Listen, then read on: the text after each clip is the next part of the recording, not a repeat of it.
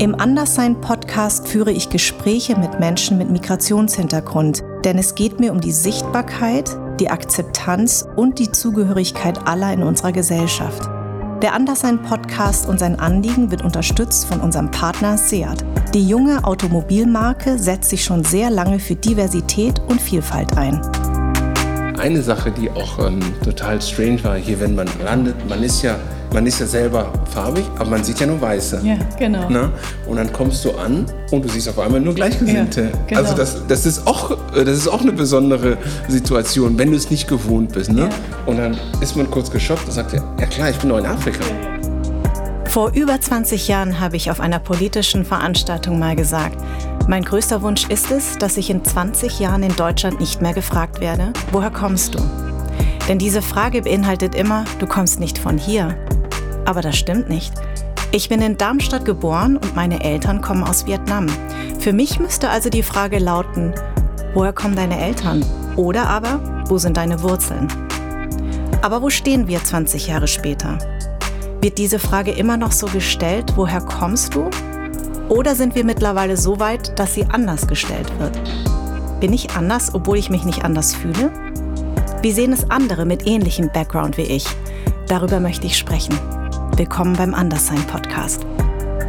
Pablo, schön, dass du da bist. So. Demba habe ich mal irgendwo gelernt. Ist das wieder so eine Stammeszugehörigkeit? Nee, Demba Bodiel ist heißt mein Vorname. Ah. Aber das ist eigentlich der, der Vorname von meinem Opa.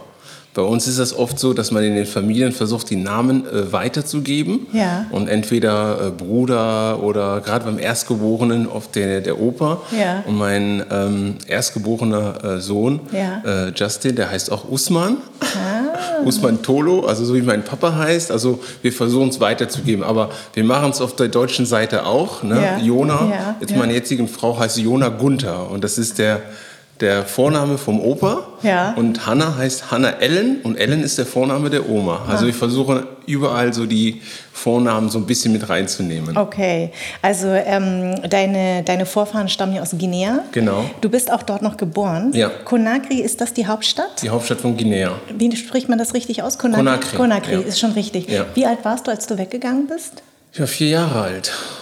Ja, vier Jahre. Also ähm, viele kennen diese Geschichte gar nicht, aber ähm, deswegen erzählst du sie uns. Ja, jetzt. Guinea ja. war sozialistisch äh, früher. Ah. Das heißt, äh, als mein Vater als Diplomat ausgereist ist, äh, durfte er nicht die ganze Familie mitnehmen.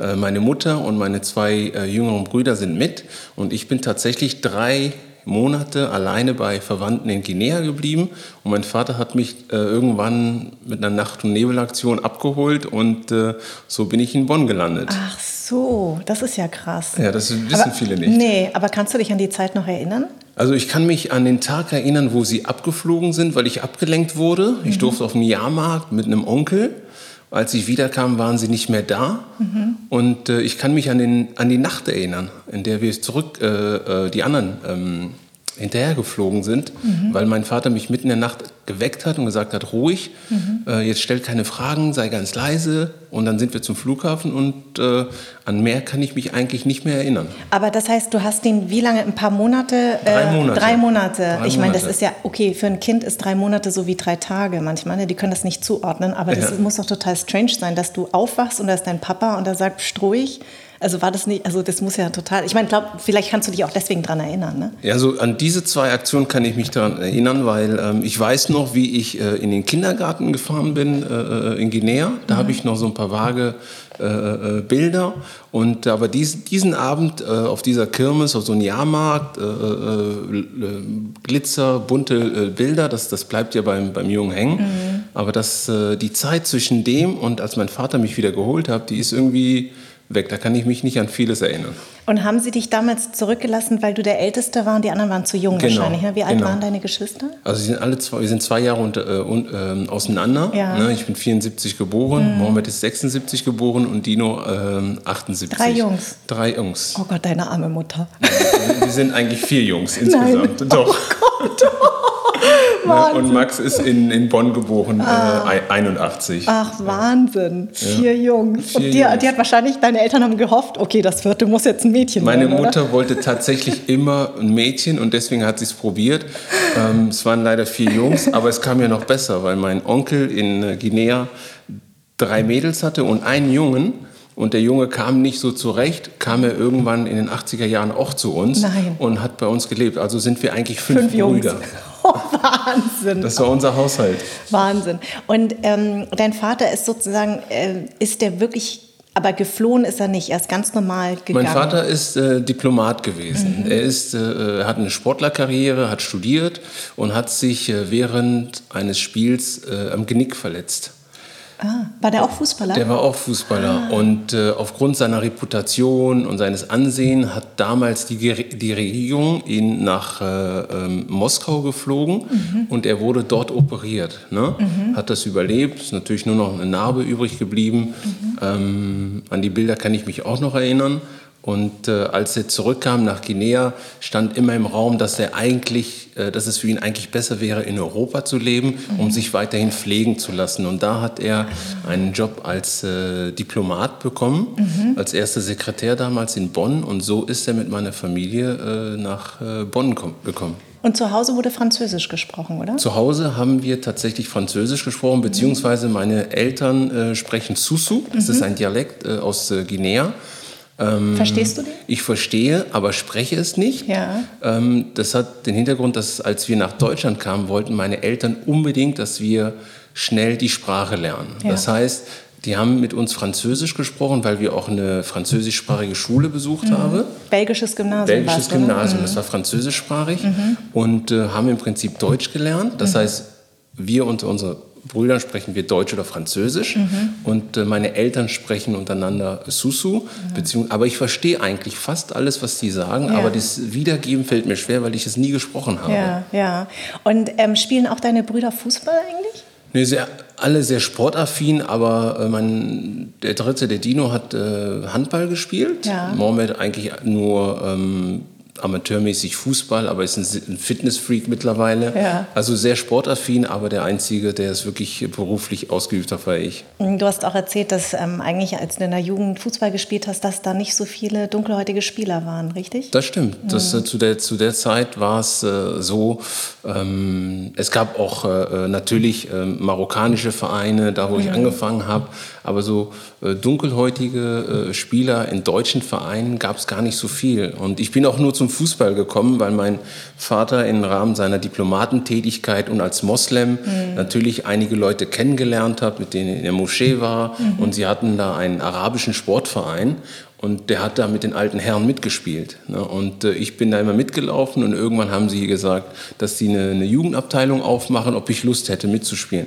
Und so bin ich eigentlich da reingekommen. Ich war eigentlich viel zu jung, ja. aber ich, hab, ich bin da immer mitgelaufen und äh, ähm, ja, von dort aus äh, ging es dann äh, immer eigentlich zur Schule. Da war ich auch im Internat. Das heißt, ich habe relativ wenig trainiert mhm. und am Wochenende immer unter diesen Freunden, die ich dann so ein paar Jahre kannten, gespielt. Und äh, irgendwann wurde ich von Köln entdeckt. Und das war just zum Zeitpunkt, wo mein Vater versetzt wurde von, von Bonn nach Brüssel. Und ich bin dann beim RSFC Köln gelandet. Und weil du sagst Moslem, bist du, bist du eigentlich äh, gläubig? Ich glaube an Gott, mhm. ja. Äh, meine Familie ist äh, äh, äh Moslem, also mhm. meine Eltern sind da sehr gläubig, aber wir waren relativ liberal. Mhm. Ähm, meine Mutter, ähm, ja, versucht uns die Geschichten immer so ein bisschen nahe zu bringen, aber es war nie so, dass es hieß, ihr müsst beten, mhm. ihr müsst fasten, ihr müsst dies und jenes. Die haben eher versucht, immer äh, das Beste für uns rauszusuchen. Am Anfang haben wir in der Schule kein Schweinefleisch gegessen, mhm. zum Beispiel. Aber das Essen kam halt immer mit Schweinefleisch. Und äh, da haben meine Eltern irgendwann gesagt, du, ja, wenn es nichts anderes gibt, dann könnt ihr es essen. Mhm. Ne? Mhm. Und so hat sich das bei uns eigentlich entwickelt. Ne? Später ähm, hat sich jeder seinen Weg gesucht. Der Mohammed zum Beispiel, der ist, äh, der betet, der fastet, also der ist eher auch Gläubiger mhm. und die, die restlichen Brüder sind eher so äh, liberal. Also ja. wir glauben, glauben an einen Gott, klar. Ähm, ich kann äh, die Fatia, die, äh, das erste, dieses erste Vers von, äh, vom Gebet, das ja. habe ich irgendwann auch gelernt, aber ansonsten bin ich da relativ offen eigentlich. Ist Guinea, ähm, ist das die Hauptreligion? Ähm, ja, in dem Gebiet, wo wir sind, ist das die Hauptreligion, wobei wir auch Christen haben mhm. äh, in Conakry. Mhm. Und, und verstehen die sich? Oder ist das immer so ein Clash? Nee, also äh, generell, so wie ich das immer erlebt habe, auch in der Nationalmannschaft, wo ich in Guinea gespielt habe, waren beide äh, Parteien immer vertreten. Aber ähm, sobald die Jungs, sage ich mal, äh, und die, das waren ja die meisten auch in Europa, sage ich äh, mal, Kontakt hatten und äh, groß geworden sind, ein paar Jahre hier verbracht haben, wurden sie dann auch immer liberaler. Das heißt, mhm. dieses, diese Thematik gab es früher gar nicht. Ja. Das ist jetzt eigentlich jetzt so in den letzten Jahren sehr, sehr stark ja, ich, entstanden. Ne? Genau, ich finde eigentlich, dass es eine persönliche Thematik ist. Mhm. Das kann jeder für sich so ein Stück weit äh, ähm, äh, entscheiden. entscheiden. Und wenn wir hatten auch, die, wir hatten auch oft äh, Veranstaltungen, wo wir mit der Nationalmannschaft unterwegs waren und wo es hieß, Mensch, wir gehen mal abends zu einem Freitagsgebet. Ja, dann ist man halt mitgegangen. Mhm. Ne? Man hat sich das angeguckt, äh, ohne es groß zu werten und äh, äh, jeder konnte sich das dann im Prinzip für sich dann zusammenreimen, ob es ihm passt oder nicht ähm, wie gesagt, die Zeiten fehlen mir schon so ein bisschen. Mm, ja, das glaube ich. Ich würde ich würd gerne noch mal zurück ähm, zu deiner Jugend kommen. Ähm, wenn du sagst, du warst der einzig dunkelhäutige Spieler, hast du da irgendwelche ähm, Diskriminierung erfahren oder war das damals noch nicht so stark, wie es dann später vielleicht wurde? Also in der Jugend, muss ich ganz ehrlich sagen, kam das relativ selten vor. Mhm. Ne? Wir waren Exoten, mhm. das war äh, immer so. Dadurch, dass meine Eltern auch immer Wert gelegt haben, dass wir nicht unter den Diplomaten gewohnt haben, sie haben sich immer eine deutsche Siedlung ausgesucht. Mhm. Also sie wollten immer, dass wir, dass wir äh, ähm, von den anderen lernen, mhm. dass wir einfach äh, normal wie möglich aufwachsen, nicht immer in diese ähm, Communities, Communities, Communities genau. wo mhm. sich nur Gleichgesinnte treffen und so weiter. Mhm. Also das also das ist wirklich Glück, muss ich sagen.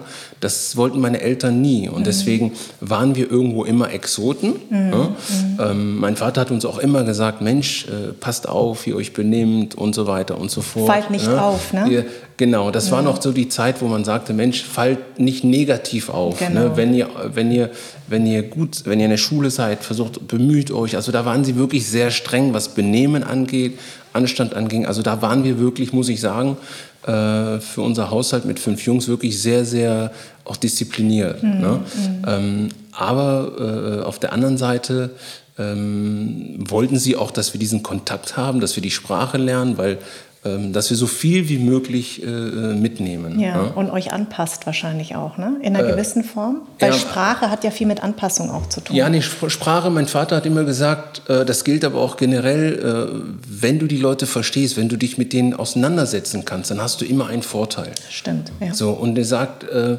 ähm, du, du kannst denen überlegen sein, indem du weiß, wo du herkommst, mhm. ne, das zu schätzen weiß und genau weiß, wie die funktionieren. Mhm. Das sind zwei Kulturen. Der hat das immer so versucht zu erklären, dass wir, dass wir eigentlich äh, äh was mitbringen und die Leute, die das interessiert, ne, mhm. die sind ja auch sage ich mal, gebildet gewesen, die haben auch was mitgenommen und fanden es toll, mal was anderes zu lernen.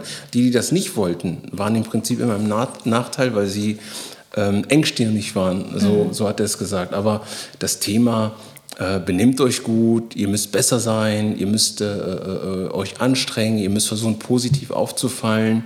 Und halt ähm, eine Sache, die mich auch geprägt hat, war immer, ähm, egal wie lange du in Deutschland lebst, egal wie lange du hier bleibst, ne, du wirst immer ein Ausländer bleiben. Mhm. Ne? Das, also das, diesen Spruch habe ich sehr früh äh, äh, immer gehört.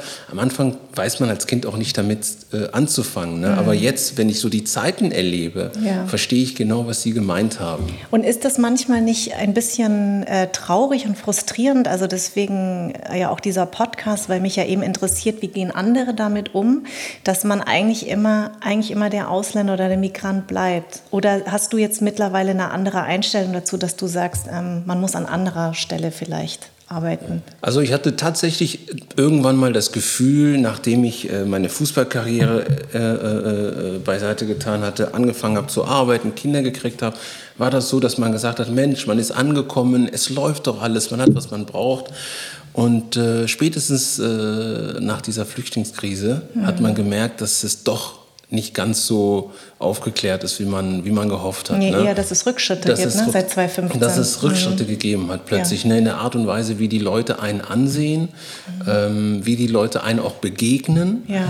Ähm, also da, ich habe aber jeder von uns, der, sage ich mal, eine andere Hautfarbe hat, ja. hat tausend Dinge, die er erzählen könnte, was passiert ist. Ja, ne? ja, Und äh, da fragt man sich schon, wie kann das sein? Ne? Manchmal ist es Ignoranz, dann ist es auch wieder äh, Angst. Angst, dann ist es aber auch wiederum äh, einfach dieser Mut, der entstanden ist, dieser neue Mut, äh, mhm. äh, sich äußern zu dürfen, wie es die Politiker tun. Genau, ne? Einfach alles gerade heraus. Und das, das finde ich traurig. Und äh, ähm, dann kommt man auch in einem Alter, wo man Kinder hat, mhm. ne? wo Kinder heranwachsen. Und äh, ähm, ich habe mit dem Kinderkriegen relativ früh angefangen. Das heißt, ich habe die ganze Range. Mhm. Und wenn deine Tochter oder ein Sohn mit Themen auf dich zukommt, wo du dann sagst, Mensch, eigentlich wollte ich mich damit gar nicht mehr befassen. Mhm. Aber äh, gerade weil ich jetzt in der Position bin, weil ich diese Möglichkeiten habe, finde ich das wiederum mehr als eine Verantwortung, jetzt gerade rauszugehen und zu sagen, Jungs, ey, wo bewegen wir uns eigentlich hin? Mhm. Ne? Und ich möchte, dass man sich wieder äh, begegnet auf Augenhöhe und äh, ich lege gerne die Finger in die Wunden. Ne? Mhm. Und äh, früher bei Themen, wo ich gesagt habe, lasst mich in Ruhe, was wollen die mir eigentlich? Ne? Ja. Ne? Was, was, mir, ja, was sind denn die Themen, also die Wunden? Also wenn man, wenn man äh, ähm, diskriminiert wird, in, in jeder, ob das ein blöder Spruch ist oder ein einfacher Spruch, äh, geh zurück, wo du herkommst oder wie auch immer. Früher wäre ich einfach weitergegangen und habe gesagt, ich weiß ja, wo ich bin und ich weiß ja, was ich alles erreicht habe, das muss ich dem nicht mehr erzählen. Heutzutage sage ich mir, Nein, ich muss ihn damit konfrontieren, dass der Spruch daneben ist. Ja. Dass ich hier schon seit äh, 40 Jahren lebe, dass ich, äh, dass ich Kinder gezeugt habe hier, mhm. dass ich hier meine Steuern zahle mhm. und dass ich einer bin, der auch was erreicht habe hier und das Recht habe, hier zu sein. Gar nicht für mich, mhm. weil ich möchte, dass er reflektiert, wenn er das nächste Mal einem farbigen, schwarzen Ausländer über den Weg läuft, dass er sagt, oh, ich kenne ihn eigentlich gar nicht. Mhm. Ne? Ich kann ihn nicht nur auf seine Hautfarbe reduzieren. Ja. So, und das passiert hier auf verschiedenen Ebenen. Mhm. Ne? Und das ist, das, das ist der Grund, warum ich äh, mich immer mehr dafür engagiere und versuche, auf die Leute zuzugehen, um zu zeigen, dass wir eigentlich schon mal weiter waren. Mhm. Und nur weil jetzt äh, äh ein paar Idioten, auf Deutsch gesagt, jetzt äh, plötzlich meinen, sie müssten äh, die Zeit zurückdrehen, können wir nicht wieder aufeinander losgehen. Ja. Ne? Und also wir sind ja gleich alt, also das heißt, ich bin ja auch im, in, in, im Westen groß geworden. Also ich bin ja eben nicht ähm, eines der Kinder, die eben als Boat People herkamen und meine Eltern waren auch keine Gastarbeiter in der DDR, sondern sind ganz normal zum Studieren gekommen. Und wir sind ja auch beide 74er Jahrgang, wir haben ja einiges erlebt. Hast du denn irgendwelche Unterschiede gespürt? Also ich habe in Köln, also in Bonn und Köln, wo ich groß geworden bin, ähm, Köln zähle ich jetzt mal zu der Region, ja. auch schon einiges erlebt, aber das muss man sagen, das war wirklich äh, ja, Peanuts. Mhm. Ähm, ich weiß, nach dem Mauerfall hatte man auch mal wieder mal Kontakt zu Rechtsradikalen mhm. oder äh, Skinheads, die dann auch mal in der Stadt waren. Das haben wir in Bonn auch mal gehabt, aber das war zu vernachlässigen. Ja. Ne? Und aufgrund der Hautfarbe und als junger, als junger Fußballspieler, wenn du ein schönes Auto fährst, wirst du auch mal angehalten und, äh, von der Polizei? Von der Polizei. Mhm. Und, äh, die dann überprüfen, ob es überhaupt dein Wagen genau. ist. Genau. Ne? Und dann äh, musste ich mir Sprüche anhören wie, äh, was muss denn einer wie, wie du machen, um so ein Auto zu fahren? fahren ne? Also die Sprüche habe ich erlebt, aber wie gesagt, das hat man noch so ein bisschen abgeschüttelt. Als ja. Kind. Aber Tatsache ist, dass in Stuttgart und in Bayern mhm. ich so oft kontrolliert wurde. Mhm. Das ist äh, also Polizei, ja das schön, ist ne? wirklich, also das mhm. ist und ähm, das ist auch nicht so, dass ich mich da irgendwie verfolgt gefühlt habe. Ich habe so viele Aktionen gehabt, wo die Polizei mich angehalten hat, ähm, auch mit Freunden, wo ich mhm. oder wenn ich nur auf einer, einer Bank saß und habe ein Eis gegessen. Also so viele Aktionen, wo ich kontrolliert wurde. Es ist, äh, das kann, das kann man gar nicht beschreiben. Und wenn das kein Profiling ist in irgendeiner Form, dann weiß ich auch nicht. Ja, und genau. spätestens, wenn dann rauskam, okay, ach, das ist der Fußballspieler, dann war alles wieder okay. Mhm. So. Und genau das würde mich, ist, das würd mich nämlich interessieren, so. weil häufig, ich, ich, bin, also ich bin ja in München quasi groß geworden und war äh, dann, nach meinem Abitur bin ich ja ziemlich schnell entdeckt worden und dann hat sich das Bild ja total gedreht. Ne? Ja. Also wie die Leute dann, die vorher mich ignoriert haben oder die mich häufig rausgezogen haben, waren plötzlich arschfreundlich zu mir und das ist ja eigentlich, was du gar nicht möchtest. Genau, ne? also man will ja keine Sonderbehandlung. Genau, so, und man wird aber sonderbehandelt wegen der Hautfarbe genau. und dann und später aufgrund deines Jobs. Und, das, genau. und, das, und das, das, möchte ich, das möchte ich gar nicht, das muss ich auch mal sagen. Also egal als Ausländer, wir wollen ja keine Sonderbehandlung, wir wollen ja eigentlich nur ganz normal behandelt werden. Genau. Und auch wenn die Polizei ihren Job machen muss, man kann auch anders an die Tatsache rangehen. Mhm. Ein gutes Beispiel ist Cannstatter Vasen in Stuttgart wie das Oktoberfest in München. Mhm. Wir sind mit der halben Mannschaft unterwegs du kennst die Fahrgeschäfte, also mhm. man nimmt vielleicht ein Handy mit, mhm. ein, ein Portemonnaie und an, so wenig wie möglich. Mhm, mhm, ne? so. Und wenn man dann aus seiner Gruppe rausgezogen wird ähm, und kontrolliert wird, dann sage ich, ich kann Ihnen meine EC-Karte zeigen, ich kann. Ihnen eine Kreditkarte zeigen, ich kann Ihnen auch meinen Führerschein zeigen, habe ich, aber meinen Ausweis habe ich nicht dabei. Ja. Ne? Ja. Und die Mannschaftskollegen auch beteuern, das ist einer von uns. Also ja, was ja. wollen Sie? Nein, ich werde eskortiert Wahnsinn. über diesen ganzen Platz, weil mein Auto auf dem Parkplatz stand, mit zwei Polizisten bis an die Straße. Ja, und bis ein Kollege von Ihnen äh, sagt, Mensch, was macht ihr da? Das ist doch der Tierarm vom VfB Stuttgart. Mhm. Die gucken sich an, sagen, oh, okay. Dann habe ich gesagt, nee, jetzt brauchen wir nicht mehr zurückdrehen. Wir gehen zum Auto genau. und ich zeige Ihnen auch meinen mein, mein Ausweis, der liegt im Auto und dann, dann ist gut. Wahnsinn, ja, ja genau. Ja, dann waren die so ein bisschen ja, geniert, haben mich dahin begleitet, kaum drauf geguckt und, und schon war die Sache erledigt. Und das ist etwas, wo ich sage, klar, das ist das typische Bild, als Farbiger wirst du über einen Platz voller Menschen eskortiert. Was weiß ich, was die Leute denken mhm. in, dem, in dem Augenblick. Mhm. Dass man sich schlecht fühlt in der Situation, ja. ist völlig klar. Ja. Und wenn die Polizisten Fragen gestellt hätten, mit mir geredet hätten oder vielleicht auch nur auf meine Kollegen mhm. gehört hätten, dann wäre die Situation gar nicht entstanden. Und das ist so ein bisschen das, was ich den Leuten vorwerfe, dass sie auch gar kein Fingerspitzengefühl haben in diesen, in diesen Situationen und in diesen Zeiten. Mhm. Vor allen Dingen so, wie du dich ausdrückst. Also das ist ja das, allein schon das müsste ja schon, ne? Also, ja, also oder darauf hinweisen, ich dass, dass, dass die Freunde auch die Wahrheit oder deine Mannschaftskollegen die Wahrheit Ja, das, also manchmal, äh, also es ist schwer, man ist auch tagesformabhängig. Mhm. Ne? Und äh, ich bin sehr oft unterwegs mit dem Zug und verfolge Spiele äh, der Jugendmannschaften in allen Teilen von Deutschland. Und, Man na, muss dazu sagen, du bist U23-Leiter im. Nee, ich bin Leiter der Jugendakademie der in, Jugendakademie in, in Wolfsburg. Ah, ja, so, ich habe das da die, okay, ich habe die gesamte die Gesamtverantwortung, die Gesamtverantwortung okay. mhm. und bin halt viel unterwegs und als diese Flüchtlingskrise aufkam, gerade Richtung Flensburg, Lübeck, wurde auch viel kontrolliert, also die Wege mhm. im Prinzip in den skandinavischen äh, äh, Ländern. Und äh, da bin ich ausgestiegen aus dem Regionalzug und da kamen drei, direkt zwei Polizisten auf mich zu. Ne? Und da habe ich auch nur gesagt, Mensch, sehe ich aus wie ein Flüchtling? Äh, na, also die, das ist ja eine, eine Fahrt dahin und die haben sich angeguckt. Ähm, nee, ähm, schönen, äh, schönen Tag noch. Ne? Und mhm, äh, mhm, mhm. haben sich dann im Prinzip zur Seite bewegt. Und dann denke ich mir einfach, wenn ich jetzt Polizist wäre und ich müsste meinen Job machen, natürlich würde ich auch kontrollieren. Mhm. Und sie sollen es einfach zugeben. Klar, die werden keinen Deutschen fragen, ob er ein Flüchtling ist. Die gehen natürlich auf die Ausländer zu. Aber das kann man auch mit ein bisschen Charme machen. Mhm. Ne? Man kann einfach mal eine Frage stellen ne? und versuchen, eine Konversation aufzubauen. Ja. Ne? Einfach mal guten Tag sagen. Ne?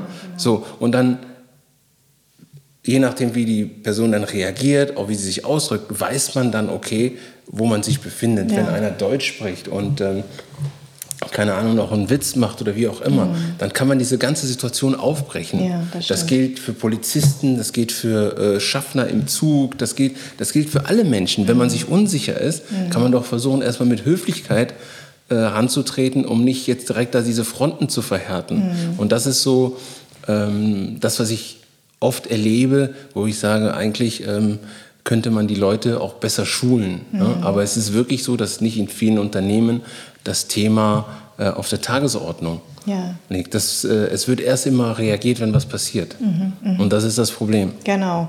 Ähm, und nochmal darauf zurückkommt, ähm, wir, du hast ja vorhin kurz angedeutet, dass wir, du dachtest, wir sind schon weiter. Also hast du das Gefühl auch, dass wir uns eher zurückbewegen gerade? Ja, auf jeden Fall. Ich meine, ähm, wir haben ja die letzten Wahlen äh, äh miterlebt, mhm. wie sich die Leute da ein Stück weit positionieren ähm, was für mich perfide ist, weil ähm, gerade Deutschland, Exportnation und äh, Leute, die reisen, ne, die, äh, die die Welt erkunden wollen, die überall zu Hause sein wollen. Wir, wir könnten in der Stunde überall hinfliegen und auf einmal entwickeln sich Tendenzen, wo man im Prinzip das Gefühl hat, jeder will sich nur noch zurückziehen mhm. und sein eigenes äh, Hab und Gut, schützen. Mhm. schützen, wo mhm. ich sage, wie, wie passt das zusammen? Ja. Ne, die Welt wird globaler ja. und wir wissen, dass wir ähm, ohne die Chinesen, ohne die Amerikaner, äh, ohne die Japaner Probleme haben. Mhm. Ne?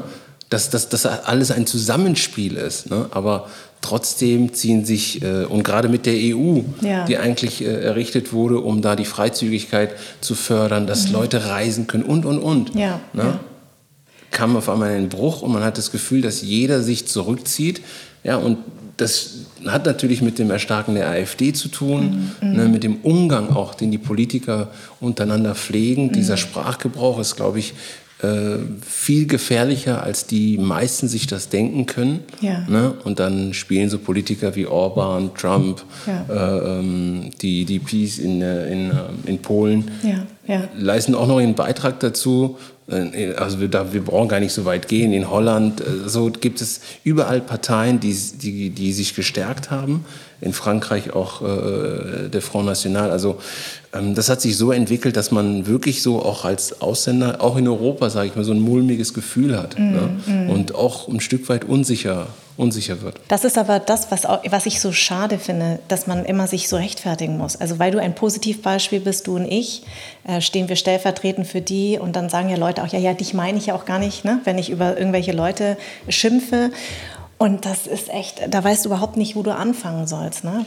Ja, also ich glaube, das Problem wurde falsch angegangen. Ne? Also es ist, das Problem wurde schon immer falsch angegangen. Das fing damals mit den Gastarbeitern ja. aus der Türkei, die aus Italien. Auch, aus Italien, die einfach mhm. irgendwo zusammengefärscht wurden genau. nach dem Motto, macht ihr mal und vielleicht geht Baut ihr, mal auf, aber mal. dann geht bitte wieder nach Hause. So, und mhm. äh, es wurde nie darüber nachgedacht, äh, habe ich, also habe ich das Gefühl, was kommt denn eigentlich danach? Mhm. Was passiert denn? Natürlich sind viele von denen auch in, in, in, dritter, vierter Generation hier und haben sich was aufgebaut, leben als mhm. Deutsche. Mhm. Nur die Negativbeispiele werden dann rausgezogen, um das Ganze schlecht zu machen. Ja. Auf der anderen Seite hat keiner was dafür getan, um diese Negativbeispiele zu vermeiden. Genau. Ne? Und jetzt verstehe ich auch, warum meine Eltern immer gesagt haben, Mensch, ich möchte, dass ihr nicht nur unter euch gleichen seid. Ich möchte, dass ihr die deutsche Kultur kennenlernt. Ich möchte, mhm. wir wollen in einer deutschen Siedlung leben. Ja. Ne? Lieber nehmen wir uns eine kleine Wohnung irgendwo in der Siedlung, als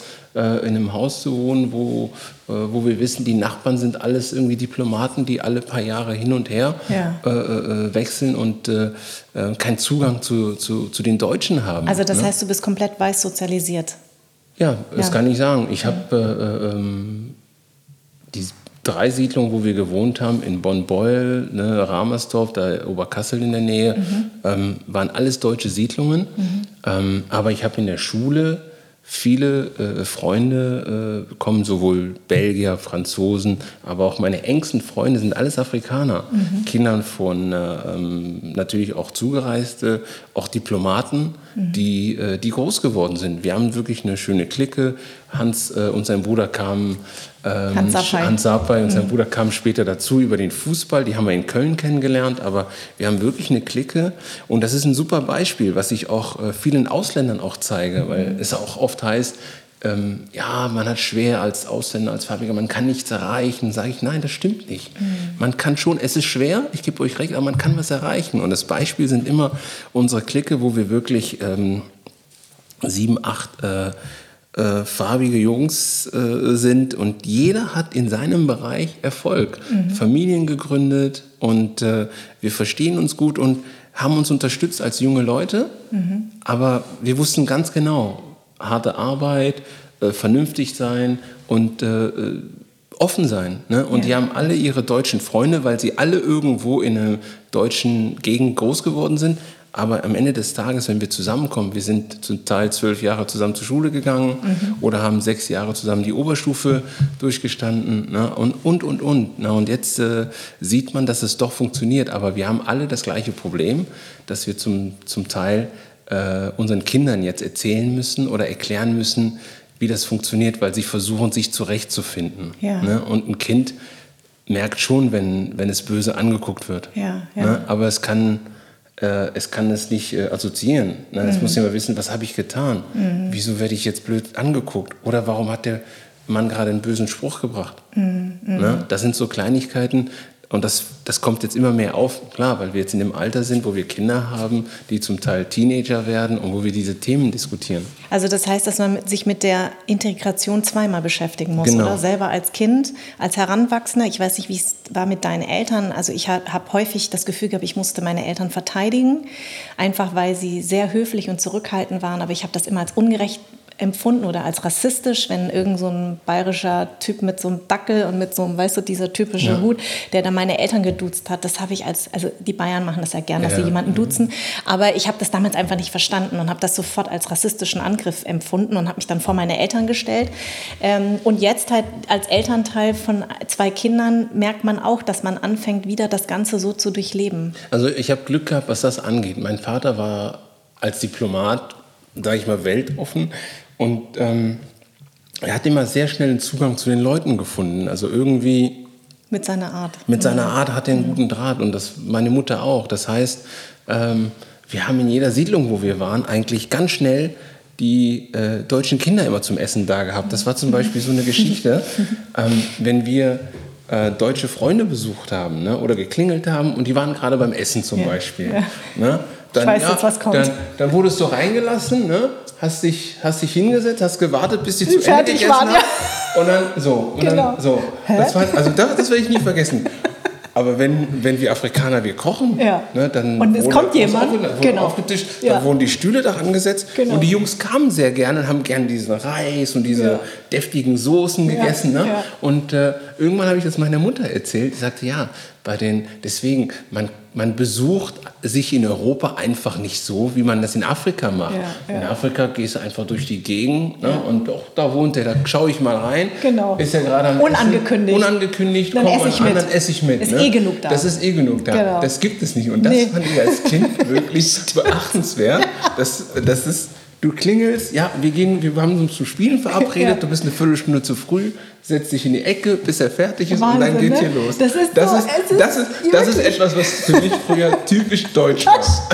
Es war, war immer abgezählte Portionen. Genau. Jeder hatte seinen Teller. In Vietnam ist ja auch so, alles ist in der Mitte. Genau. Und meine Eltern immer sofort, wenn Besuch da ist, wird sofort irgendwas ausgepackt, essenstechnisch, ja, weil das ist das, das gastfreundlich genau, zu sein. Genau, ja. das ist, das ist typisch Stimmt. deutsch. Und das kenne ich nicht, weil bei uns wurde sowieso in Riesentöpfen genau. gekocht, weil das Essen ja. zum Teil aufgehoben wurde genau, oder für den genau. nächsten Tag noch. Also es war immer genug da. Also das genau. ist, Stimmt, das ist wirklich typisch deutsch. Das ist typisch deutsch ja. gewesen. Und man musste sich immer vorher verabreden. Also man unangekündigt geht ja gar nicht. Bei uns auch, also meine Eltern waren auch so Klickentiere, die waren die ja. einzigen, die so eine richtige Küche hatten. Und meine Mutter hat immer versucht zu kochen.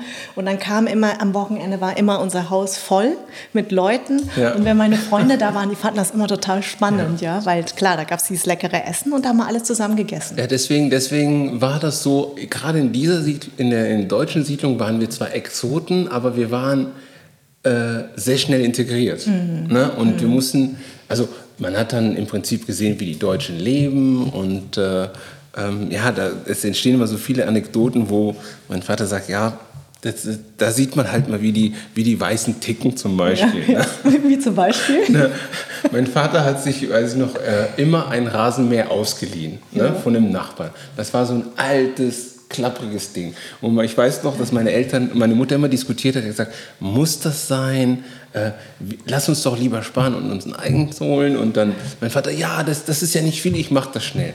Bis das Ding irgendwann kaputt ging. Ja. Da musste mein Vater losziehen und ein niegelnagelneues Teil holen und das dem Nachbar übergeben, der es natürlich dankend angenommen hat. Und dann hat er bei der Gelegenheit hat er sich auch für sich dann eins geholt. Und dann sagt meine Mutter, also ich hätte für dieses klapprige Ding nie nee. was genommen. Ich hätte gesagt, wisst ihr was, es ja. war alt, ne? Genau. Passiert mal. Ja. So, und das sind so Kleinigkeiten, ja. die ich erlebt habe. Und deswegen habe ich auch als Kind dann und auch später als Jugendlicher gesagt, nee, ich werde mir nie was ausleihen. Was auch sehr deutsch ist, ich meine, ich muss über meinen Papa immer lachen, aber der hat ganz ähm, ordentliche Ordner. Also alles abgeheftet, seine ganzen Papiere, also alles, äh, also sein, sein Arbeitszimmer sehr deutsch. Also hat, hat, das dein Papa auch so ein bisschen oder deine Mama, dass du sagst, das ist sehr, ähm, sehr deutsch? Nein, aber ich. ja gut, ich habe auch also, einiges. So also ja ich muss, ja gut, ich muss dazu sagen, dass ich äh, sehr ordentlich bin, mhm. äh, auch was äh, ein Tick sagt meine Frau immer, das, also ein Spleen, ja. ähm, das, das bessert sich mit den, äh, mit den Kindern und so, aber ich bin wirklich da sehr strukturiert und sehr ordentlich. Ja. Freunde von, von mir haben mich früher Mr. Leitsordner genannt, weil ich wirklich... Ach, deswegen hast du jetzt so reagiert? weil ich wirklich... Äh, Leitsordner. Aber ich muss sagen, es hat mir in viel, vielerlei Hinsicht auch geholfen, ja. dass ich so strukturiert bin, weil ähm, ich immer alles abgelegt habe. Mhm. Also bis heute noch. Ne, das habe ich von meinen Eltern auch, weil sie sagten, Mensch, in Deutschland musst du immer gründlich sein. Mhm. Ne? Ob, das, äh, ob das die Ämter sind oder ja. irgendwelche Rechnungen oder sonst was. Also mhm. da bin ich wirklich super ordentlich, weil ich mir nicht nachsagen lassen möchte, dass äh, ich da was ver verpennt habe Untypisch oder sonst was. als Fußballer auch, oder? Ja, aber ich, ich bin, ich, man muss dazu sagen, das kommt daher, dass ich wirklich mit zwölf Jahren ins Internat gekommen bin. Ah. Meine Eltern sind äh, sehr früh, also als ich knapp 16 war, sind die versetzt worden und ich musste schon sehr früh alleine mhm. in Deutschland klarkommen. Das heißt, ich habe in der Woche im Internat gewohnt und am Wochenende bei einer äh, äh Familie, die im Prinzip äh, Jugendspieler unterstützt hat. Ne? Da hattest du ein Zimmer und die haben für euch gekocht und so. Das ah. heißt, mein seit meinem 16. Lebensjahr lebe ich allein in Deutschland. Ach krass. War mein Leben quasi strukturiert. Ja, okay. Und ich musste irgendwie alles regeln. Und ich bin damit klargekommen, dass ich wirklich schon am Sonntag packen musste bis Freitag. Ja. Ich musste genau wissen, was ich mache, wo ich bin. Und äh, das hat mir geholfen. Und, ähm, Fiel dir diese Umstellung eigentlich schwer, auch von der Familie weg? Und nee, so einer, nee, nee, gar, gar nicht, nicht, Weil, weil bei uns von der Familie weg zu sein heißt, äh, äh auch eine Chance zu bekommen, was zu erreichen. Hm.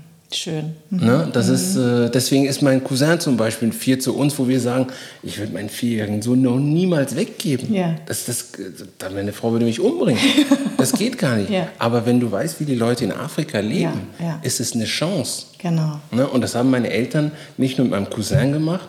Ein zweiter Cousin kam irgendwann auch dazu, hat hier studiert. Mhm. Und als sie unterwegs waren, bis sie in Japan waren, mein Vater war auch eine Zeit lang in äh, ähm, Botschafter in, in Tokio, okay. haben da auch ein, zwei Cousins mitgelebt, die einfach studiert haben, mhm. um, um, was mitzunehmen.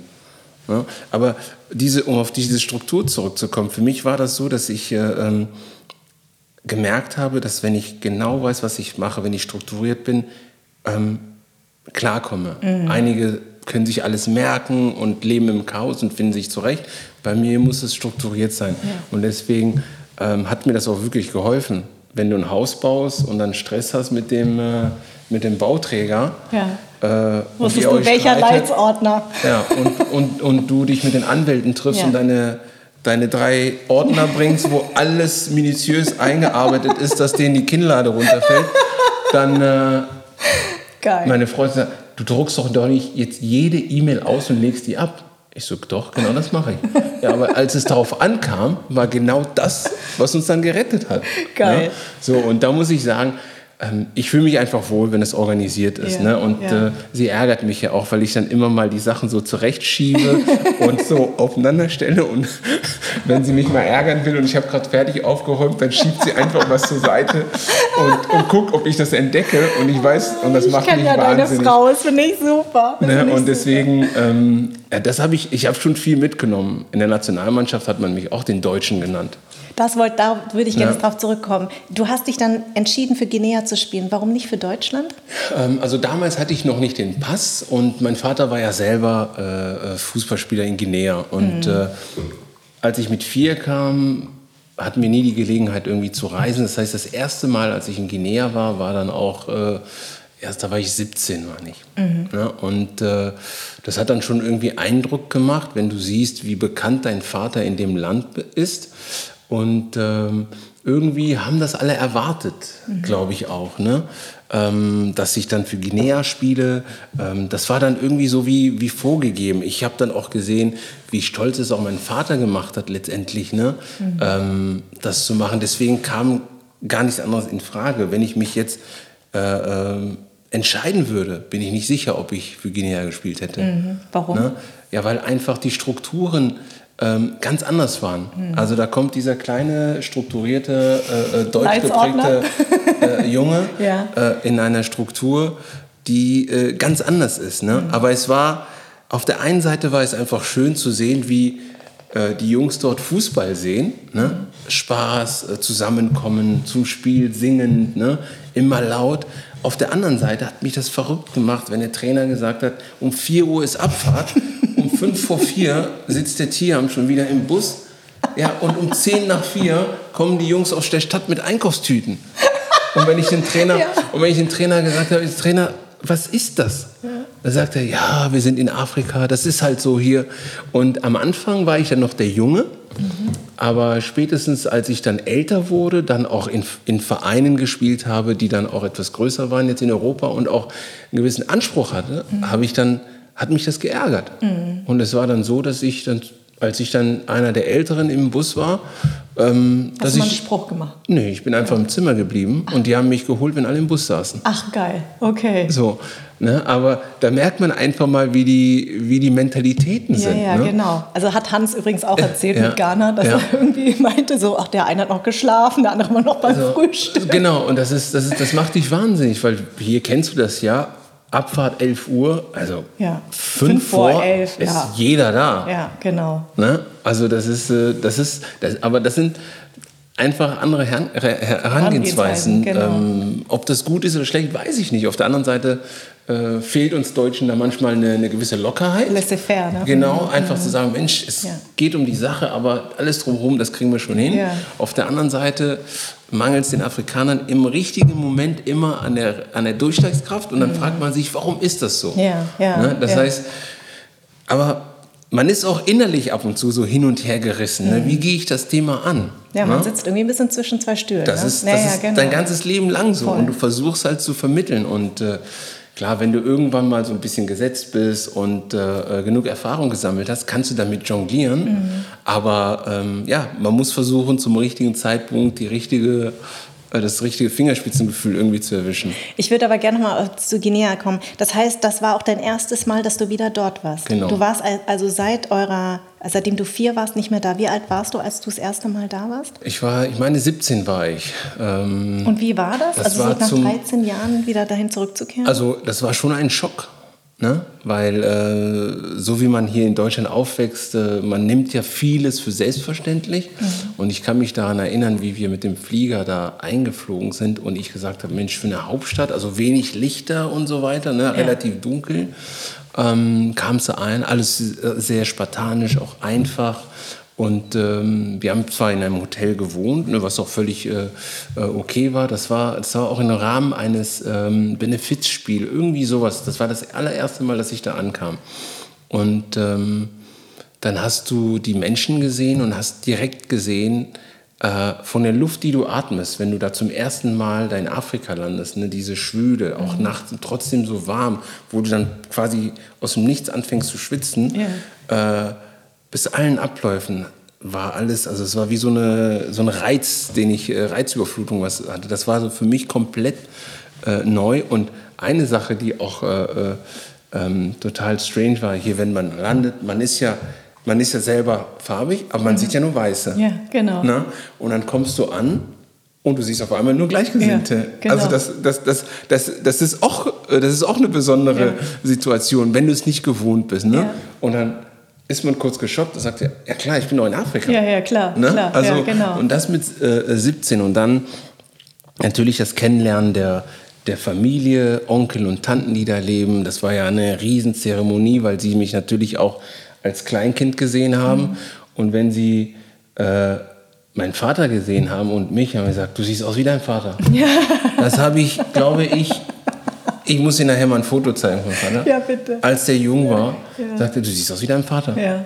Dein Vater wie aus dem Gesicht geschnitten. Also das ist der Satz, den ich, glaube ich, am meisten gehört habe, ja. als ich das erste Mal äh, dort war. Und dann natürlich, was frappierend ist, äh, das einfache Leben, was die Leute dort führen. Mhm. Ne? Mhm. Wie einfach die dort leben. Mhm. Ne? Und äh, ähm, meine Eltern haben mir dann erklärt, ja, äh, es, die Siedlungen waren ja unterteilt und das war, boah, was war denn das erste Mal, wo ich da war? Ähm, das war so, dass die mir gesagt haben, es gibt nicht ele genug Elektrizität für die ganze Stadt auf einmal. Und wir reden von Conakry, von der Hauptstadt. Ja. Das heißt, im Zentrum gibt es natürlich äh, äh, einen Bereich, wo es immer Licht gibt. Und die Siedlung mhm. ne, sind dann unterteilt. Mhm. Dann hat an dem Abend hat mal die Siedlung Licht, an dem nächsten Abend hat eine andere Siedlung. Mhm. Und das kann man sich gar nicht vorstellen. Nee. Oder dass man denkt, dass in jedem Haus, wo man reintritt, ein, Wasser, Wasser ist, ein Wasserhahn genau. ist, fließendes ja. Wasser. Ja. Ne? Ja. Dass wenn du, dass die Leute, wenn sie Besuch empfangen, das riesig vorbereiten, losgehen, einkaufen, Wasserflaschen. Mhm. Ne? Mhm. Klar, weil auch äh, du sollst bei den ersten Malen, wenn du da bist, nicht aus der Leitung trinken, weil ja. du ja noch nicht dran gewöhnt bist und genau. so Sachen. Ne? Dann nur abgefucktes äh, Wasser trinkst ja. und äh, siehst, wie einfach die Kinder da mhm. sind, wie glücklich sie sind. Dann haben wir mit Kindern äh, Fußball gespielt. Ne? Auf, die haben auf der Straße barfuß Fußball gespielt, mhm. ne? mit mhm. zusammen äh, geknüdelte Bälle. Und äh, ich war ja schon immer irgendwo so ein bisschen pingelig und habe meine Mutter immer angemacht, auch meine Socken haben ein Loch und äh, Mensch, du wolltest neue kaufen oder wolltest sie stopfen. Ja. Und hab, weißt du, wie man ja. so ist als ja, so Mutter. Klar, ne? Und das, das weiß ich noch, als ich zurückkam, habe ich mich nie wieder über Klamotten beschwert, mhm. ne, über kaputte Socken, kaputte mhm. Schuhe oder sonstige. Ja. Im Gegenteil, ja. das hat bei mir nochmal so, so einen Effekt gemacht, wo ich gesagt habe, wow. Und das, manchmal denke ich, ich müsste meine Kinder auch mal das wollte ich dich gerade fragen. Meine Kinder auch mal mitnehmen. Und ja. das ist von mir ein Ziel, ja. dass, dass wir mal diese Runde machen. Also ja wir, wir leben gut, aber nicht übertrieben. Mhm. Trotzdem ist sehr, sehr vieles äh, äh selbstverständlich. selbstverständlich genau. Aber das war es für uns auch. Richtig. Und ich weiß, wie meine Mutter, auch wenn mein Vater mal wieder sauer wurde und seine Ausbrüche gekriegt hat, und meine Mutter hat immer zu meinem Vater gesagt, du, nur weil du barfuß durch die Gegend gelaufen bist, mhm. wirst du denen das Gefühl nicht geben. Das stimmt, können. das stimmt, so, das stimmt. Du kannst ihnen das vermitteln, aber als Jugendliche, ja. wenn man wieder mal einen Ausraster hatte und die ja. Eltern versuchen einem zu erklären, wo man herkommt ja. und was die alles eigentlich durchgemacht haben, was wichtig ist. Ne? Aber hat es dich ne? nicht auch genervt? Natürlich. Mich hat es belastet. Ja, das, das, belastet dich. Mhm. Das belastet dich. Aber als ich dann da war, in einem Alter, wo ich das einschätzen konnte,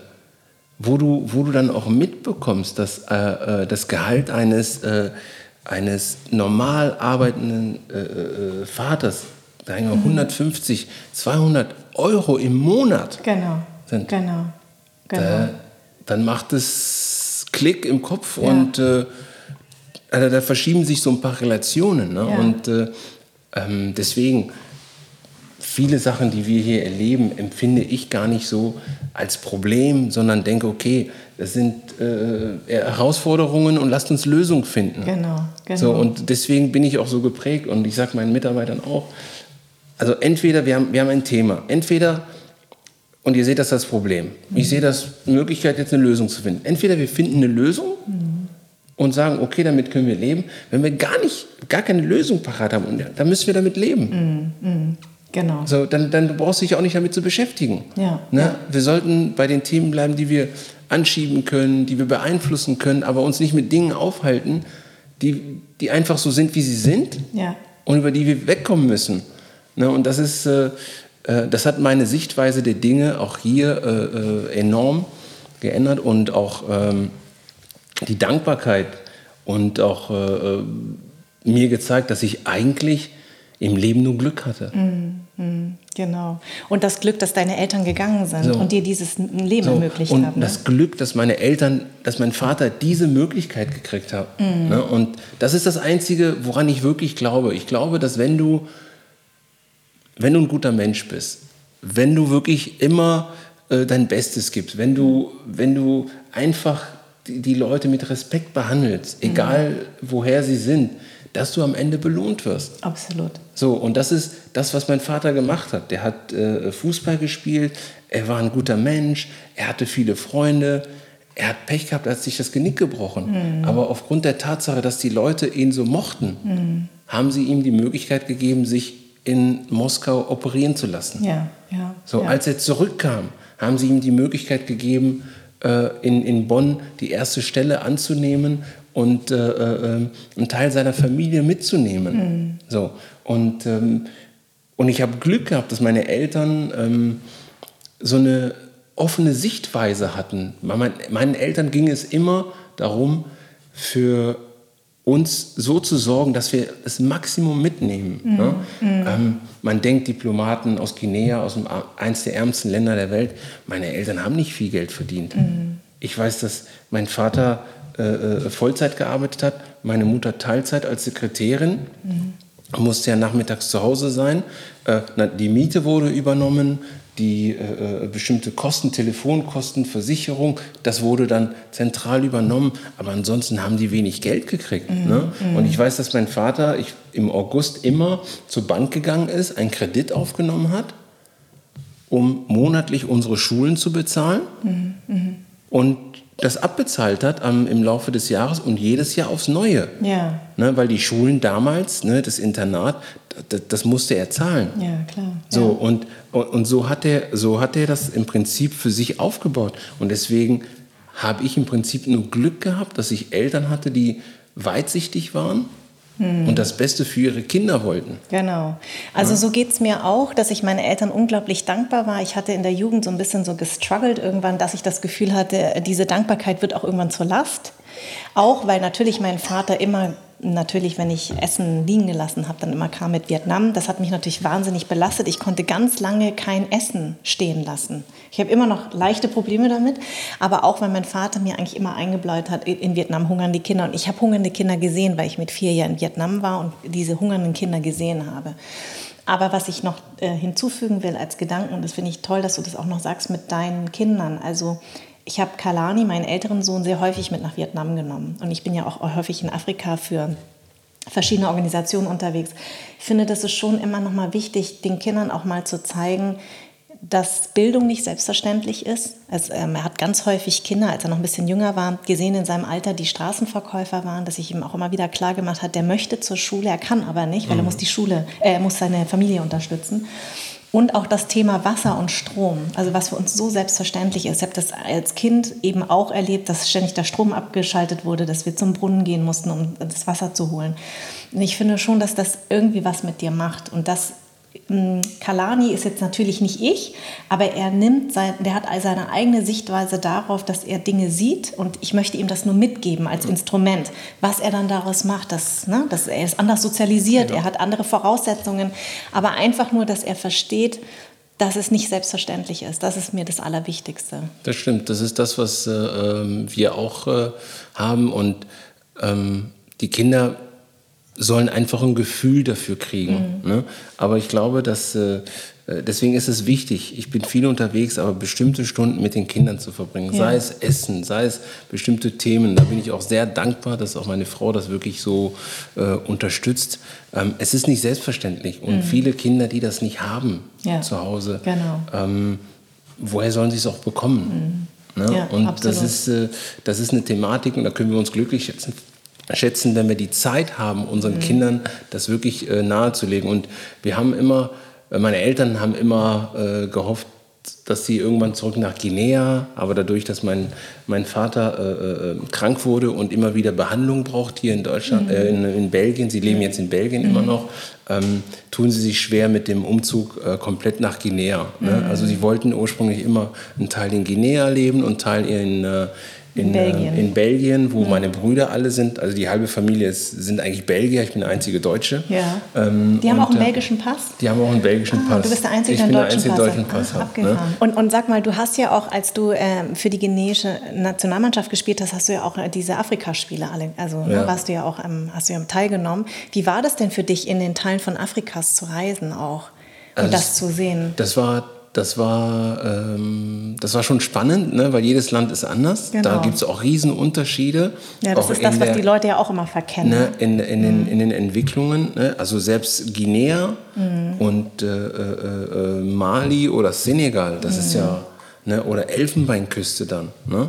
Das ist, ähm, die Länder sind verschieden entwickelt, aber das habe ich auch mal nachgefragt und dann haben sie mir gesagt, ja, Guinea war eines der ersten Länder, das unabhängig äh, wurde mhm. Ähm, und im Streit mit Frankreich, das heißt, als die Franzosen abgezogen sind, da die Kolonialisten damals ähm, sehr viel zerstört wurde und die haben das nur nicht so richtig aufbauen können. Mhm. Da gibt es andere Länder, wo die Franzosen oder Engländer länger waren, mhm. wo du dann deutlich siehst, dass da deutlich mehr gebaut wurde und die Infrastruktur eine ganz andere ist. Das ist mhm. auch mal interessant zu sehen. Ja. Ne? Aber ähm, ich fand es immer sehr spannend. Ne?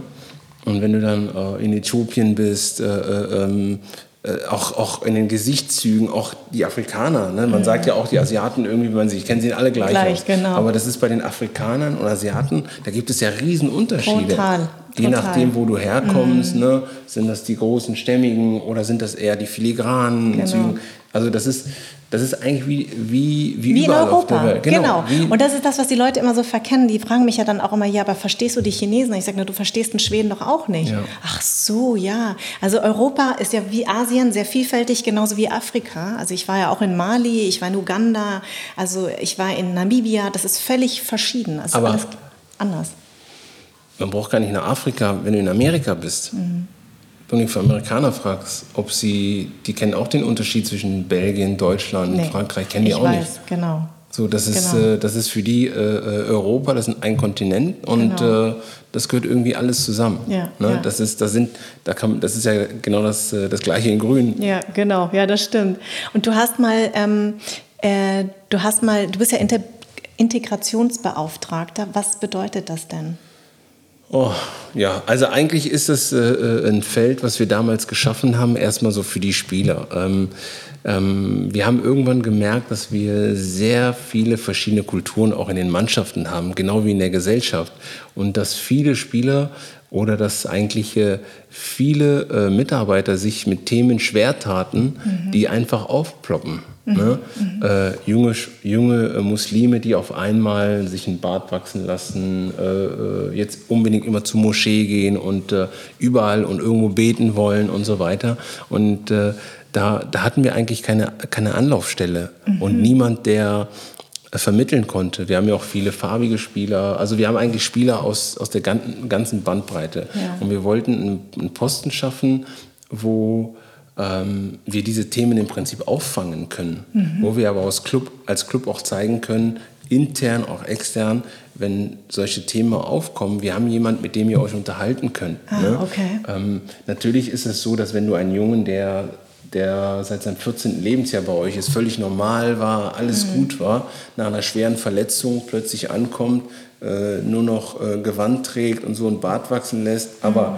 eigentlich Teil deiner Mannschaft ist, ähm, ja, den musst du dir erstmal, zu, also nicht zur Brust nehmen, aber mit ihm musst du erstmal reden mhm. und äh, fragen, was es auf sich hat. Und das sind die typischen Themen. Ne? Mhm. Äh, schwerer Schicksalsschlag, äh, so ein bisschen verloren in dieser Leistungsgesellschaft mhm. und äh, hat dann über Freunde äh, einen Zugang äh, zur Moschee gefunden und, und da auch Halt gefunden. Und Halt gefunden mhm. und ähm, kommt ihr dann mit Theorien und so mhm.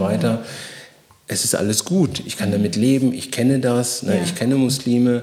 Problematisch wird, wenn er sich aus der Gruppe, die er angehört, so ein bisschen abkapselt. Mhm. Problematisch wird er, wenn er, ähm, wenn er plötzlich den Freund, Freundinnen oder Frauen der Spieler nicht mehr die Hand gibt, nicht mehr mhm. begrüßen möchte. Mhm. Oder wenn er plötzlich fünfmal am Tag beten will, egal wo er ist. Mhm. mhm. Ne? Und wo ich ihm sage, hör zu, also wir als Verein, wir sind ja offen. Mhm. Ne?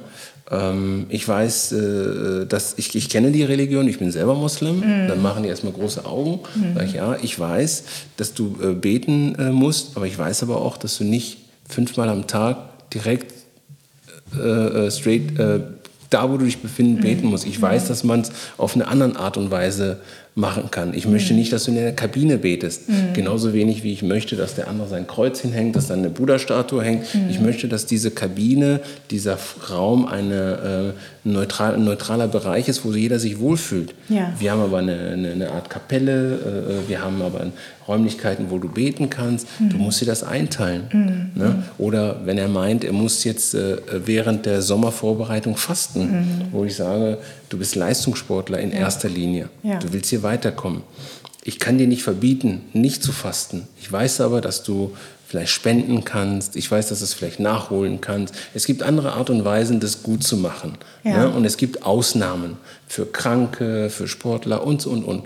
Dann erst rebellieren die ein bisschen. Dann habe ich gesagt, gut, du kannst es machen, wie du möchtest. Nur du weißt, Wasser und Essen in der Vorbereitung, wo ihr dreimal am Tag trainiert, mhm. das braucht dein Körper. Ja. Dann hat sich einer von denen schwer verletzt. Mhm. Er sagt, das passiert und schon waren die mhm. anderen dann bekehrt. Ne? Ich ja. habe gesagt, also man muss, man muss mit, den, mit dem Thema auf die, auf die Jungs zugehen und äh, diese Stelle hat uns halt gefehlt. Und das ist so ein Beispiel dafür, wie man, wie man die Jungs intern auffangen konnten. Und, und gibt es, aber weißt du, ob das bei den anderen Vereinen auch so eine Stelle gibt? Das weiß ich gar nicht. Das weiß ich gar Weil nicht. Weil das also, finde ich ja echt total wichtig. Ja, und, und noch wichtiger ist, dass wir äh, dieses Thema Integration insgesamt mehr auch in die, in die Jugend mit reingenommen haben, mhm. um einfach äh, den Jungs zu zeigen, dass wir wir, ähm, dass wir auch ein Ohr haben. Mhm. Aber ich bin der einzige farbige Leiter in der Jugendabteilung äh, in, ganz versuch, in, ganz Deutschland. Und ich versuche diese Position mhm. natürlich auch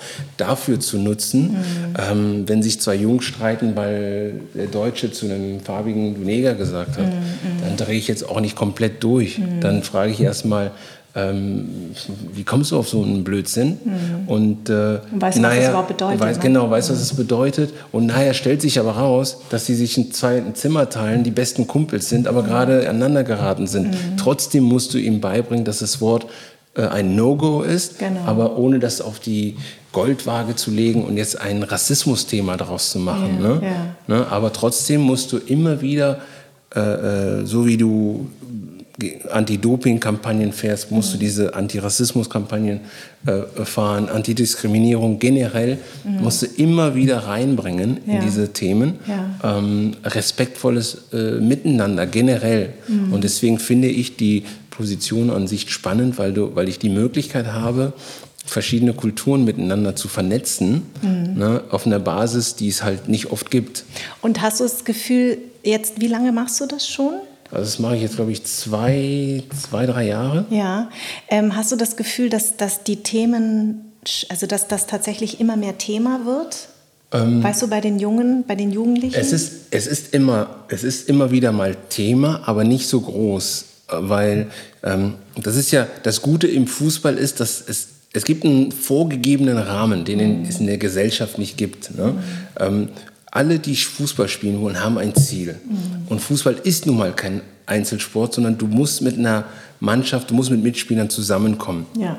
Und da zählt im Prinzip nur, bist du gut, bist du nicht gut, wie kann ich mich verbessern, du lernst mhm. von den anderen. Das heißt, ähm, eine Mannschaft wächst immer ein Stück weit zusammen. Und mhm. deswegen ist äh, äh, Sport an sich, Mannschaftssport für Kinder, total egal woher wichtig. sie kommen, Absolut. total wichtig, weil Absolut. sie dort Regeln lernen, die wir den sonst gar nicht beibringen können. Mhm. Ne? Sie müssen lernen, Ellbogen auszufahren. Die müssen aber wissen, wo sind meine Grenzen. Und ähm, in diesem Rahmen ist immer, mein, mein Spruch ist immer, äh, Anfangs der Saison auch zu allen. Ne? Mhm. Behandle deinen Nebenmann genauso, wie du behandelt werden möchtest. Mhm. Dann werdet ihr nie Probleme haben. Mhm. So, und dieses, plakative äh, äh, äh, Bild, was die dann vor Augen haben. Ich sage, genau das ist es. Mhm. es. Wir haben Einzelzimmer, wir haben Doppelzimmer, die verreisen, also die essen in der Kantine zusammen, die sind auf den Plätzen zusammen, die haben Materialdienst. Also mhm. das ist alles so aufgebaut, dass man, wenn man Erfolg haben möchte, muss man sich ne, auf den anderen verlassen muss man können, sich ne? auf den anderen verlassen ja, können und muss man, muss man zusammenwachsen. Ja.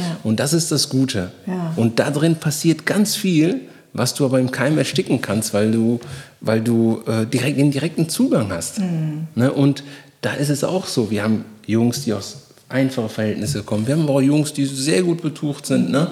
aber das spielt auf dem Platz Gar keine, keine Rolle. Rolle. Absolut. Und das ist das, was der Gesellschaft so ein bisschen fehlt, wenn ich den Vergleich äh, äh machen kann, dass ähm, die, die Politik oder das Leben an sich es gibt einfach zu wenig Halt drumherum. Mhm. Es gibt keine klare Führung mehr. Mhm. Es, ist, es gibt keine, äh, keinen Halt mehr irgendwie für die Leute und deswegen driften die ab. Mhm. mhm. Ne? Genau, und wenn, suchen sich den Halt woanders. Woanders. Und mhm. wenn, wenn alle verstehen würden, ne, dass es so wie in einer Mannschaft, dass wir alle in die gleiche Richtung gehen müssen, damit wir irgendwann alle ein gutes Leben haben. Mhm. Ne? Es gibt Unterschiede, gar keine Frage. Ich bin ja nicht blauäugig. Ne? Ja. Aber wenn wir äh, allen helfen wollen, mhm. müssen wir erstmal in die richtige, richtige Richtung gehen. Mhm. Und wenn Deutschland wohlhabend ist, wenn Deutschland funktioniert an sich, dann sind wir, glaube ich, auch ein soziales Land, was dann nach und nach alle mitnehmen wird. Aber von jetzt auf gleich werden wir nie alle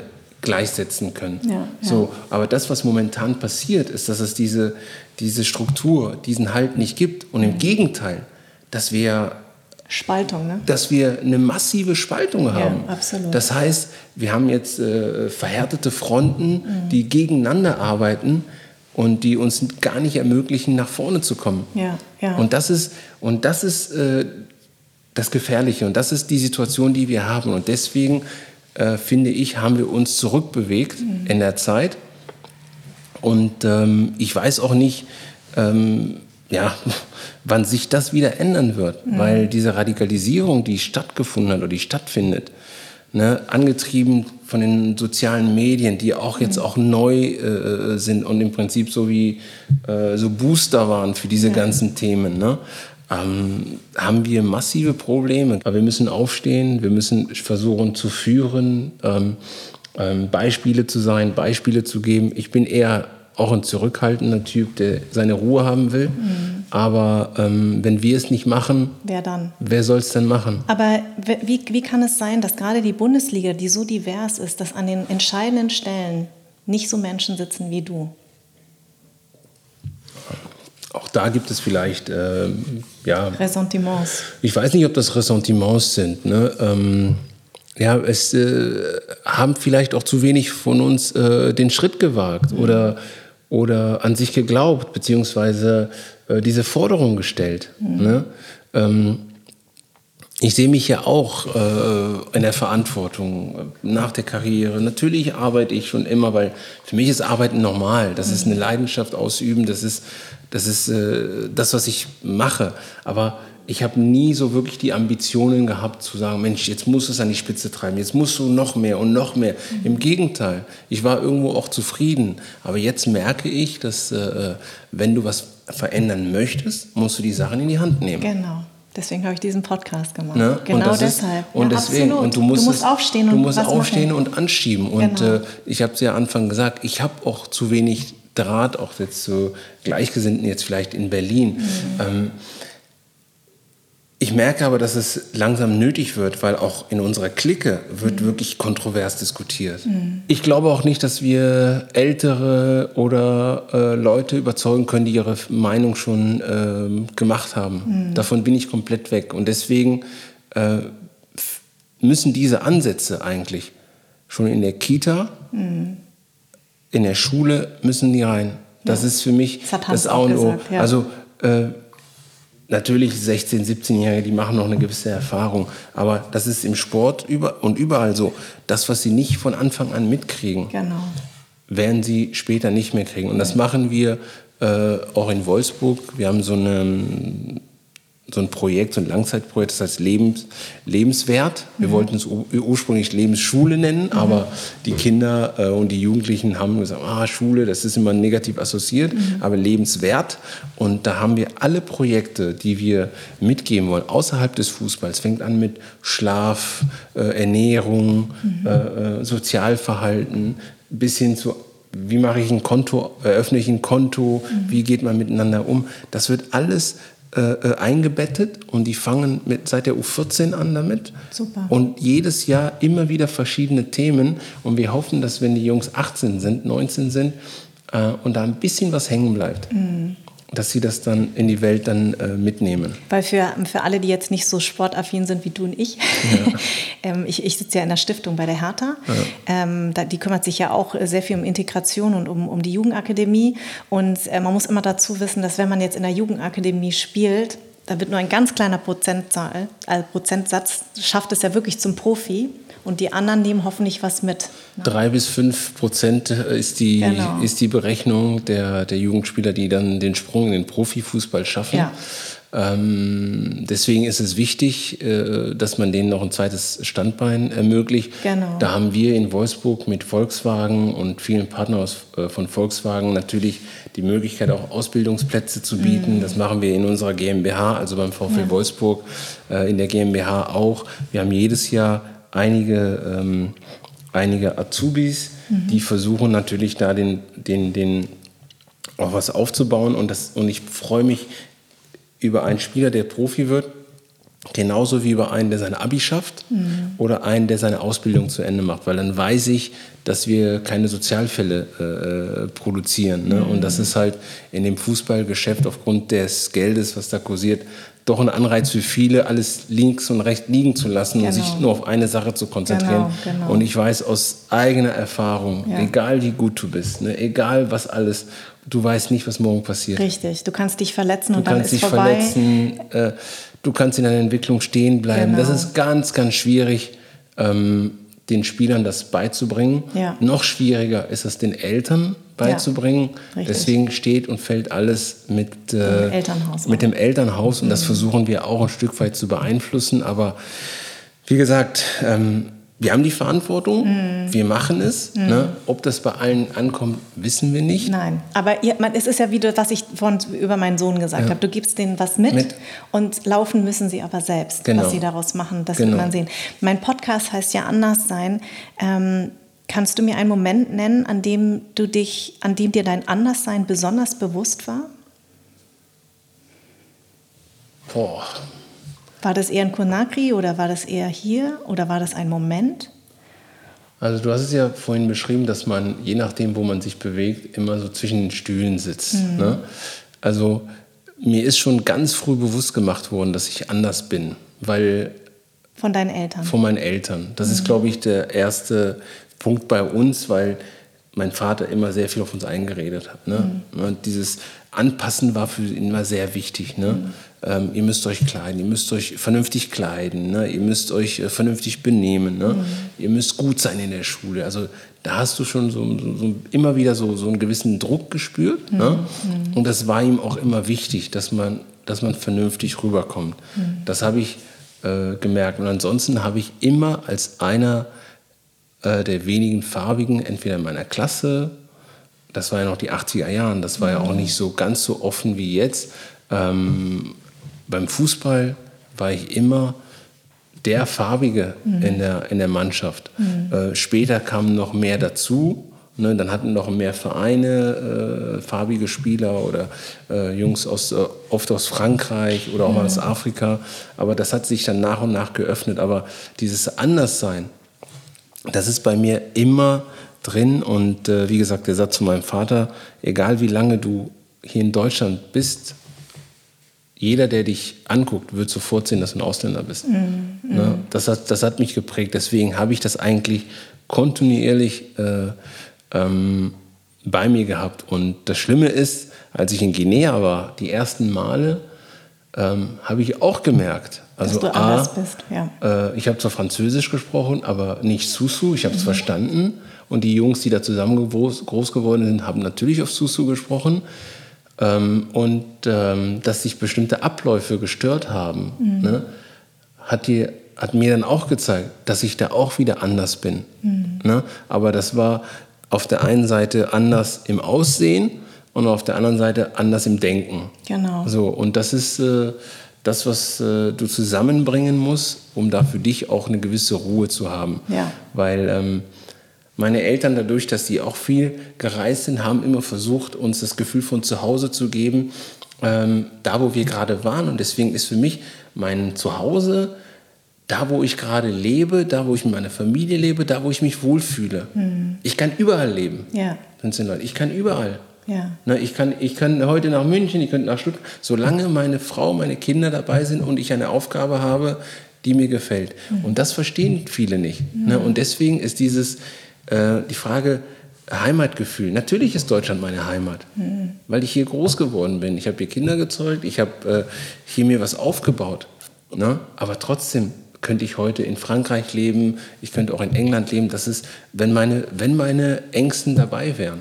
Ne? Mhm, mhm, Aber diese, diese Basis zu haben, ne? das ist, äh, meine Kinder werden das Gefühl, was ich da habe, nicht haben, weil die werden immer wissen, mein, unsere Eltern wohnen dort, da können wir uns zurückziehen. Mhm. Meine Frau hat, äh, kom kommt komischerweise auch aus Berlin. Ne? Mhm. War, ich habe sie zwar in Köln kennengelernt, aber ihre Eltern leben auch in Berlin. Und äh, äh, für sie war das auch was Besonderes, zurückzukommen. Ne? Aber sie hat Sie hat auch eine Homebase. Sie hat Eltern, die hier was aufgebaut haben. Sie hat einen Rückzugsort. Das heißt, den Druck, den ich immer verspürt habe, irgendwo was aufbauen zu wollen, ne, ja. hat sie da natürlich irgendwann auch verstanden, ne, weil ich es auch so erklärt habe. Aber das ist das, was man als Ausländer, wenn man jetzt nicht in mehrere Generationen hier ist, weil ich bin ja quasi die zweite Generation in Deutschland, aber meine Eltern waren Diplomaten. Mhm. Die sind nicht sesshaft geblieben. Ja. Ne? Insofern, das, was ich jetzt aufbaue, ist das, was uns gehört und das, was meinen Kindern gehören wird. Ja. Ne? Und das ist etwas, was auch, äh, das macht auch etwas mit dir und das ist nicht immer so äh, zu erklären. Mhm. Und es ist umso schöner, dass du es tust. Ja, ich, ich versuche es. Ich versuche Und ich finde deine Aufgabe so wichtig und äh, ich bin sehr, sehr froh, dass du zu mir gekommen bist, weil ich finde eben genau das, was du erzählst äh, aus, aus der Jugendakademie, ich finde das unfassbar wichtig, weil die Kinder sind unsere Zukunft und ich hoffe, dass unsere Kinder vielleicht, wenn mein Sohn irgendwann in meine Fußstapfen tritt und irgendwelche solche Gespräche führt, dass es ein bisschen anders sein wird. Also deswegen danke ich dir sehr. Ja, sehr gerne. Hat wirklich viel, viel Spaß gemacht und äh, ähm, ich habe mir das durchgelesen, als ich die Einladung bekommen habe, gesagt, also, dass, dass kein anderer darauf gekommen ist. Ja, das ist ne? ja, nee, das ist, das ist wichtig und ich hoffe, dass äh, noch viel mehr Leute kommen und ihre Geschichten erzählen. Ja. Und es müssen auch nicht immer nur die Bekannten sein. Nein. Es kann auch der erfolgreiche Bäcker von nebenan Absolut. sein. Absolut. Das, das, das finde ich. Äh, ich würde mir auch wünschen, dass diese ganzen Integrationspreise, die verteilt werden, mal ans Volk gehen. Genau. An Leute, die, die nicht zig Millionen Platten verkauft haben oder nur im Fußball berühmt sind, die aber vielleicht eine kleine Firma aufgebaut haben und seit 10, 15, 20 Jahren auf dem Markt sind und dort unterstützen und äh, tätig sind. Ja, und das anderen eine das, Arbeitsstelle schaffen. Ja, das mhm. ist das, was ich meine. Ja. Und nicht, dass wir darüber diskutieren müssen, ob der oder jenige einen Integrationspreis verdient hat. Ähm, also da müssen wir äh, mächtig anschieben. Ja. Finde ich super. Danke, dass du das nochmal sagst, weil äh, das werde ich mir zu Herzen nehmen. Also hier kommen ja auch Menschen zu Wort, die jetzt nicht so bekannt sind, aber die eine ganz spannende Geschichte haben. Und ich glaube, das ist das Wichtige, dass jeder hier die Möglichkeit, seine Geschichte zu erzählen und auch seine Sichtweise. Und ich sage das immer wieder, auch bei jeder Folge, dass ich immer was mitnehme und was lerne. Und ich hoffe, die Leute da draußen, die sich das anhören, auch. Dankeschön. Sehr gerne, hat mich sehr gefreut. Anderssein ist eine Produktion in Zusammenarbeit von Farn und Pracht Company. Idee und Konzept kommt von mir. Redaktion Anja Prinz und ich. On-Air Design Tro. Die Musik kommt von Perry von den Beethovens. Ton und Schnitt Philipp Zimmermann und Anja Prinz. Und mein Dank geht an Seat und an alle, die diesen Podcast unterstützen.